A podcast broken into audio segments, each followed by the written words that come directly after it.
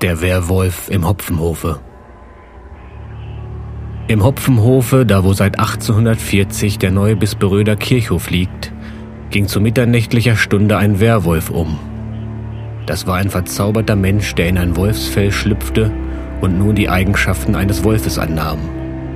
Am Luderplatze im Hopfenhofe fraß er sich voll und erschreckte viele Menschen. Mancher übel verleumdete Mensch kam in alter Zeit aber auch leicht in den Verdacht, ein Werwolf zu sein und wurde dann scheu gemieden und gefürchtet.